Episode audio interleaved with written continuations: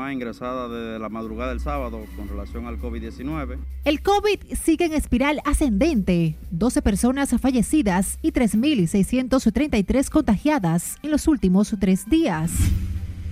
Disfruten de lo que es suyo. Abinader inaugura puente y entrega 650 títulos de propiedad en Asua. La inflación fue de 6.56% en los últimos 10 meses, informa el Banco Central. La, sobrevivencia de nosotros gracias a propina, no en base a sueldo. Y... Empleados de bares y restaurantes contentos con aumento de sueldos mínimos en el sector turismo. Y regresó esta noche música de Bonje con la presencia de la primera dama, el ministro de Turismo y la alcaldesa del Distrito Nacional.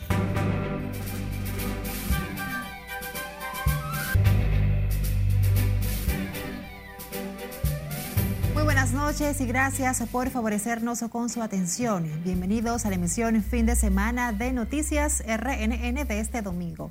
Gracias, Acevedo les saluda. Iniciamos esta emisión con la atención puesta en el COVID-19, porque 12 personas fallecieron y 13.633 se contagiaron con el virus entre el viernes y hoy, reportaron las autoridades sanitarias. El boletín de este domingo informa de cuatro decesos y 1.248 contagios detectados eh, en 10.026 pruebas que fueron realizadas ayer.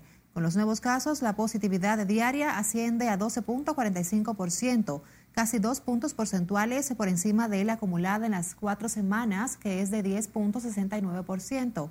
Desde el inicio de la pandemia, en marzo del 2020, 4.170 personas han fallecido en territorio dominicano.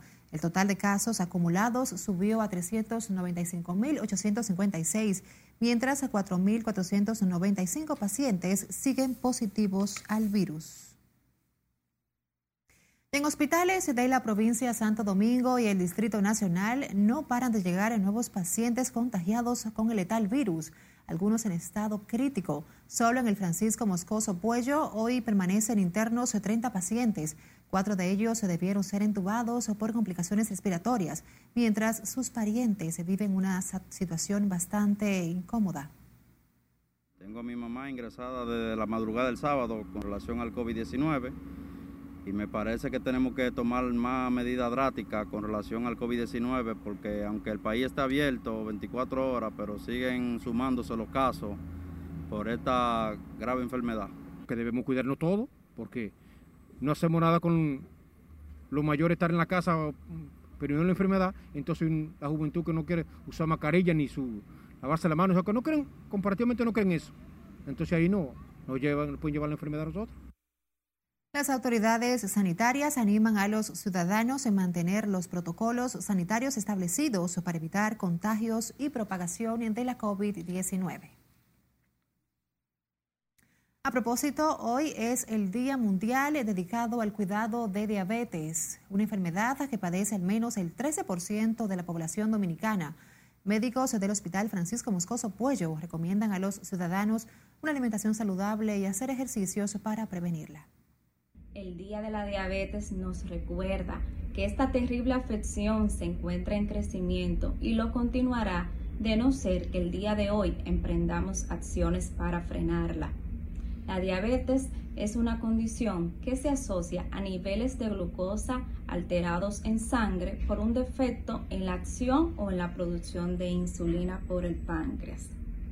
De todos los tipos de diabetes, la más común es la diabetes tipo 2 la diabetes afecta a casi el 25% de los dominicanos adultos mayores de 65 años y a unos 463 millones de personas en todo el mundo. Seguimos con el presidente Luis Abinader. Concluyó esta tarde en Asua una jornada de trabajo de 13 días fuera de la capital. En esa ciudad entregó el puente que comunica a Padre Las Casas y Las Yayas construido con una inversión de 94 millones de pesos. José Tomás Paulino con el reporte. Una intensa jornada realizó Abinader en Asua. Entregó 650 títulos definitivos de propiedad a dueños de parcelas solares y viviendas. Mis felicitaciones a las familias que hoy reciben su título.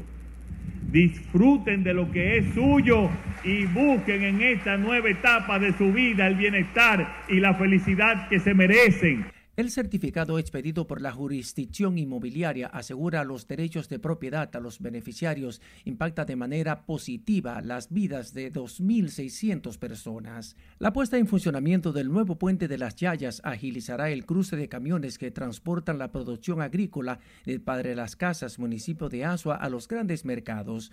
Un impulso a la economía de esa zona, aseguró Abinader a los presentes en la inauguración que aquí estamos un gobierno, un gobierno que es su gobierno y que siempre les acompañará en ese camino, ayudarlos a mejorar su calidad de vida. Son más de 3.000 los títulos de propiedad entregados por el actual gobierno a parceleros de la reforma agraria y a dueños de tierra y casas en Santiago y Villa Altagracia. La agenda presidencial en Asua incluyó encuentros con el liderazgo comunitario y la dirigencia de su partido PRM. Igual agenda desarrolló Abinader viernes y sábado en San Pedro de Macorís y La Romana. José Tomás Paulino, RNN. Hablemos de economía porque la inflación acumulada en los primeros 10 meses del presente año llegó al 6.56%, presionada por una variación del índice de precios al consumidor mensual de 0.64%, informó hoy el Banco Central de la República Dominicana. De igual manera, la inflación interanual está situada en 7.72% una ligera baja de 0.02% en comparación con el mes de septiembre del presente año. En su informe mensual, el Banco Central atribuye la dinámica inflacionaria a factores de origen externo, como el aumento de los precios en los mercados internacionales de los insumos alimenticios, el petróleo y otras materias primas. Además, la crisis en las cadenas de suministros, combinada con el incremento en las tarifas de los contenedores y fletes a escala global, que han encarecido los costos de producción de las empresas dominicanas. El informe mensual del Banco Central detalla que la inflación subyacente anualizada se situó en 6.31% en octubre último. Ese indicador excluye algunos artículos cuyos precios tienden a ser volátiles. En otro punto, la venta de vehículos bajó casi un 40% desde el 2020, reveló el presidente de la Asociación Nacional de Distribuidores, César de los Santos. Explicó que cada año las ventas oscilan entre 85 mil y 90 mil unidades nuevas y usadas, mientras el 2020 cerró con no más de 60 mil autos vendidos. Según él, por ese motivo, el Estado habría dejado de recibir 14.280 millones de dólares en pago de gravámenes a través de la Dirección General de Aduanas. Y justamente la vicepresidenta ejecutiva de la Asociación de Industrias de la República Dominicana, Circe Almanzar, precisó que la importación de vehículos usados en el país afecta de manera al sistema tributario considera que esa actividad no cumple con las normativas establecidas y se constituye en una competencia desleal que representa pérdidas millonarias al Estado. Es que hay que controlar lo que tiene que ver con las importaciones de vehículos usados que no cumplen con las normativas, porque eso está afectando a la, generación de ingresos del Estado. En la medida en que tú tienes un producto subvaluado o que no cumple con los estándares, no solamente afecta a los importadores de vehículos, afecta sobre todo a los ingresos fiscales del gobierno. Circe Almanzar abogó por normas rígidas que regulen la importación de vehículos usados. Una buena noticia para los viajeros. Ya hay vuelos directos entre la República Dominicana y Brasil.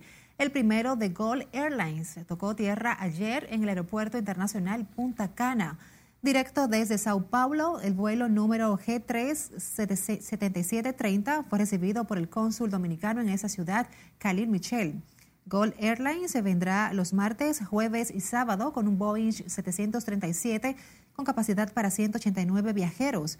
El cónsul Michel atribuye la reconexión aérea con Brasil a la solidez de la economía dominicana tras la crisis de la pandemia.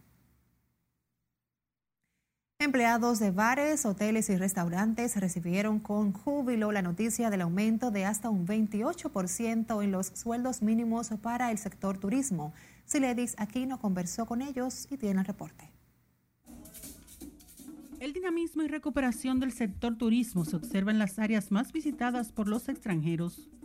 Lo sentirán los empleados con sueldos mínimos que ganarán un poco más con los incrementos anunciados por el Ministerio de Trabajo. Espero que sea de pronto, que sea muy pronto, porque en verdad sí lo necesito, ¿sabe qué? Eh, están los pagos de colegio, están los pagos de casa. Por ejemplo, por ejemplo, yo también, que viene otro muchachito de camino. Oh, porque con los hijos que uno tiene, que somos madres de casa y, tenemos muchos gastos, eh, saldría bien. El incremento acordado por los empresarios turísticos será de 20.7 para las empresas grandes, 28% para las medianas y 26.9 para las microempresas. La nueva escala sitúa el mínimo de 14 mil pesos. O sea, no vendrá bien un aumento de sueldo ya que la, la sobrevivencia de nosotros es gracias a propina, no en base a sueldo y lo veo como una gran ayuda. Oh, yo lo veo bien eso. Bien, porque lo aumentaron al sector público, pero los empleados de bares restaurantes del sector privado también se merecen un aumento. La ciudad colonial sigue siendo el principal atractivo turístico de Santo Domingo. Extranjeros y citadinos disfrutan de sus impresionantes arquitecturas, exquisitas comidas y variadas músicas. Sila Disaquino, RNN. Un punto y seguido para invitarles a que visiten Noticias RNN en todas nuestras redes sociales. Estamos en Facebook, en Twitter, Instagram y YouTube. Por supuesto, sus denuncias las puede enviar a través de nuestro WhatsApp. Es el 849-268-5705. Y si solo desea escuchar nuestros audios de noticias, también estamos en Spotify, Apple Podcasts y Google Podcasts. No podemos nosotros cargar con los problemas del hermano país. Vamos a una pausa. Al regreso, la enérgica postura del ministro de Interior, Jesús Vázquez, sobre la situación de Haití. Y siguen mañana los mercados binacionales en la frontera con fuerte vigilancia militar. Siga con RNN emisión fin de semana.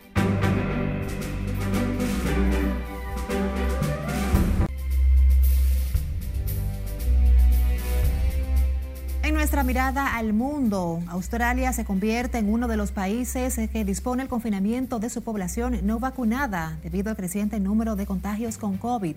Y en Haití los bancos retomarán mañana los servicios en horario habitual. Esto y más en nuestro resumen internacional con José Tomás Paulino.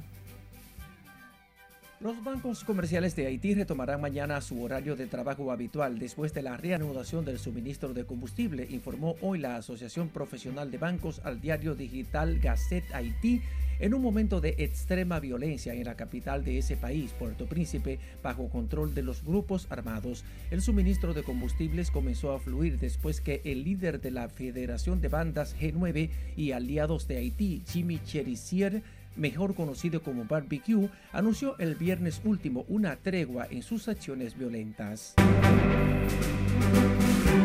Una desalentadora noticia para los austríacos no vacunados porque volverán al confinamiento a partir de esta medianoche, lo informó el gobierno como medida para contener el incremento de contagios a cifras sin precedentes desde el inicio de la pandemia. El canciller Alexander Schallenberg explicó al concluir un encuentro con los gobernadores estatales que esa medida afectará aproximadamente al 35% de la población, unos 2 millones de austríacos.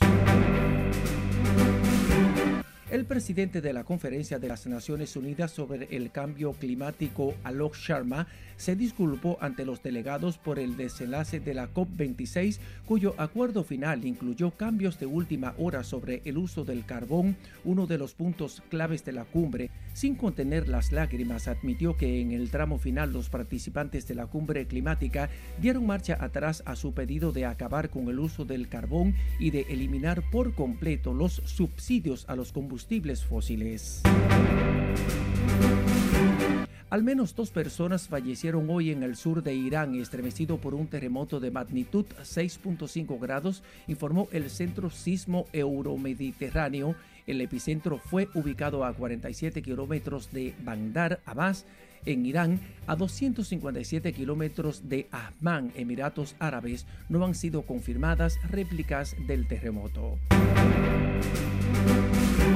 El Papa Francisco pidió hoy a la comunidad internacional actuar de inmediato con valor y visión de futuro sobre el cambio climático, horas después de la conclusión de la COP26, con tímidos avances y promesas de los países ricos respecto a la eliminación de los combustibles fósiles, pero sin grandes avances. El grito de los pobres unido de la tierra ha resonado en los últimos días en la cumbre de la ONU sobre el cambio climático en la COP26 en Glasgow, dijo Francisco al término del rezo del Ángelus este domingo, cuando fue realizada la Jornada Mundial de los Pobres.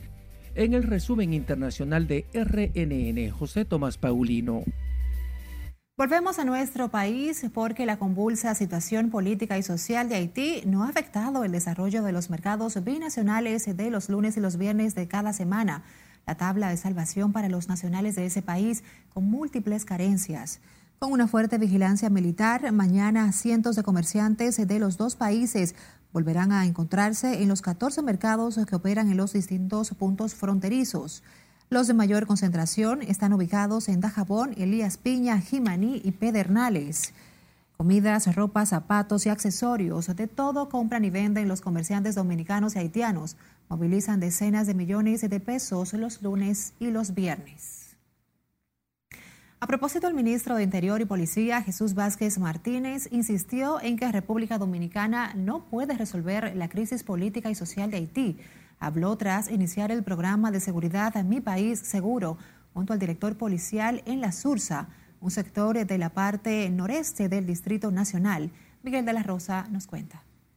No podemos nosotros cargar con los problemas del hermano país. Somos nosotros el país que más hemos ayudado a Haití. Como lo ha reiterado el presidente Luis Abinader Jesús Vázquez Martínez, apeló a la solidaridad de la comunidad internacional para que acuden a auxilio de Haití. Que solamente en los casos de emergencia se atiendan los hospitales de la República Dominicana. Los demás casos, es Haití que tiene que cargar con su tema, no somos nosotros, es la comunidad internacional que tiene que ayudar a Haití a resolver este problema. Nosotros estamos haciendo más de lo que podemos hacer como nación.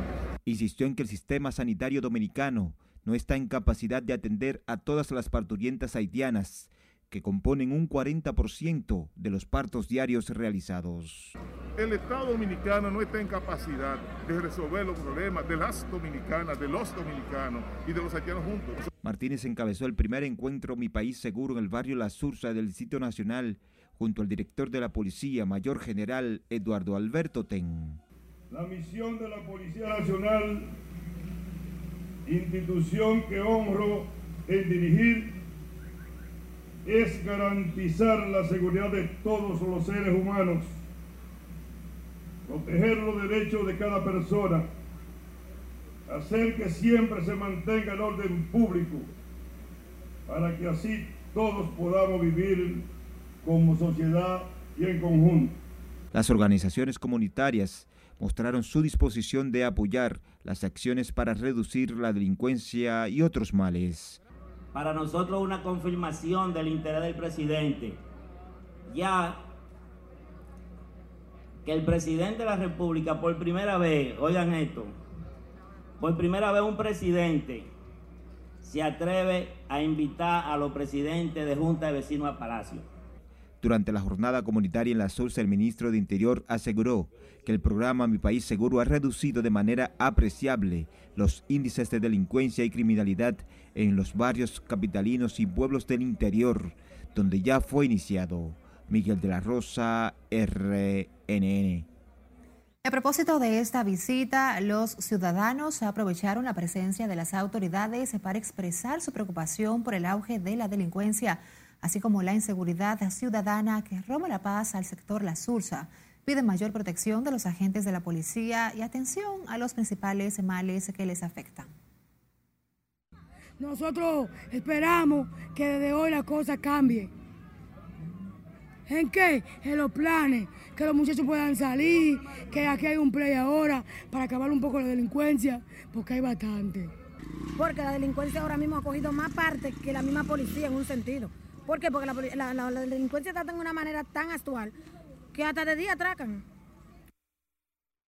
Expresaron sus inquietudes al ministro de Interior y Policía Jesús Vázquez Martínez y al director de la Policía Mayor General Eduardo Alberto Ten, quienes se reunieron con los dirigentes comunitarios en ese sector. Con una inversión estimada en 90 millones de pesos, el Ministerio de Obras Públicas anunció hoy para el próximo martes el inicio del asfalto de bacheo, calles y construcción de aceras y contenes en Santo Domingo Norte, municipio de la provincia de Santo Domingo. La jornada será iniciada en el sector eh, San Felipe de Villamella, informó el viceministro de Supervisión y Fiscalización, Roberto Herrera, en un encuentro con dirigentes sociales y comunitarios de la comunidad obviamente a la disposición del señor ministro del ITNE Ascensión, cumpliendo con lo que le dijo el señor presidente. Se celebró una licitación de asfalto y para este municipio hay 500 millones de pesos en asfalto para ser colocado.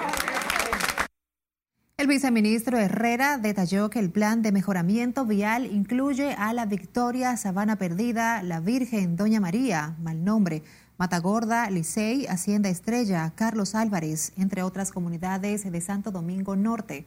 Los comunitarios se mostraron optimistas con el anuncio y consideran que el mejoramiento de las calles contribuye al bienestar y desarrollo de ese municipio. Hablemos de política porque Maritza Hernández, dirigente del Partido de la Liberación Dominicana, anunció hoy que competirá por la candidatura presidencial de ese partido para las elecciones del 2024. Adelantó que su propuesta de gobierno priorizará mayor apoyo al desarrollo agropecuario, protección de la niñez y otras áreas vitales para la sostenibilidad económica y social de la República Dominicana. La niñez, porque en el futuro y hay que garantizarle su futuro a través de la educación, la estabilidad y hacerlos conocedores de sus derechos, pero muy respetuosos de sus deberes. Maritza Hernández fue ministra de Trabajo en el gobierno de Danilo Medina y precandidata presidencial en las elecciones internas del 2020 que ganó Gonzalo Castillo. Se enfrentará a la vicepresidenta de la ex vicepresidenta de la República, Margarita Cedeño, Abel Martínez, alcalde de Santiago, y Francisco Domínguez Brito, ex procurador general y ex ministro de Medio Ambiente, por encabezar la boleta peledeísta para los comicios venideros. Escucha bien, está desaparecido desde el martes último el joven Junior de Jesús de 22 años de edad, residente en el sector 27 de febrero del, Distrito Nacional. Su madre, María Rosa de Jesús, se encuentra muy angustiada. Si usted tiene información que ayude a recuperarlo, por favor llame al 809-923-8376. Es el teléfono de su madre, María Rosa de Jesús, mejor conocida por sus vecinos como Belkis.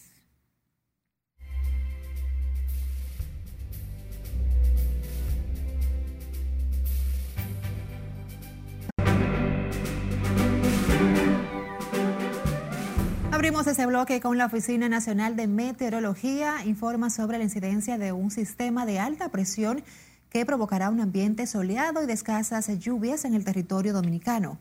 Aunque prevé nubosidad ocasional y algunos chubascos dispersos en el transcurso de la noche y hacia las regiones norte, nordeste, la llanura oriental y la cordillera central. Las temperaturas estarán ligeramente cálidas durante el día con tendencia a bajar en la noche así como la madrugada hacia las zonas montañosas y los valles del interior debido a la época del año. Y tras una larga pausa provocada por la pandemia del COVID, el emblemático grupo Bonje reanudó sus presentaciones dominicales en las ruinas de San Francisco en la ciudad colonial. José Tomás Paulino estuvo allá y nos cuenta.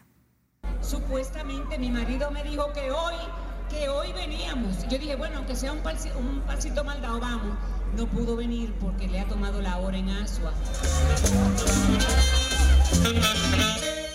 Decenas de fanáticos esperaban con ansias el retorno del grupo Bonje. Señores, esto es la marca país. Él lo estaba esperando toda la, gracias, toda la fanaticada. Y yo estoy feliz también porque esto es vida, esto es nuestra esencia. Nuestro pueblo desea esa alegría que nos da el grupo Bonje. Otra vez repicó en las ruinas de San Francisco su gran escenario con merengue, salsa y son, el toque de alegría que extrañaban muchos como el alcalde David Collado. gobierno dominicano y el gabinete de turismo incentivó esta apertura porque creemos en la, en la felicidad, en el turismo cultural y en el turismo urbano. El grupo Bonje pausó sus presentaciones de cada domingo en marzo del 2020, cuando fue decretado el confinamiento y demás medidas restrictivas por la pandemia del COVID-19, pero celebra su regreso la alcaldesa del Distrito Nacional. Bueno, esto es una verdadera bendición, tener la oportunidad de de nuevo a esta tradición que es Bonje, darle inicio en esta ya casi temporada navideña. Felices de estar aquí con nuestra primera dama. Un público diverso de distintas edades disfrutó de la buena música, esa que requiere de carencia y buen gasto. Y este público maravilloso que viene todos los domingos a hacer ejercicios y alegría cada domingo. Este se va a convertir en el gimnasio de alegría más hermoso del Caribe y de la República Dominicana. Nuestro país tiene que levantarse, lo está haciendo y la música es el elemento fundamental para fortalecer el cuerpo, así como la vacuna.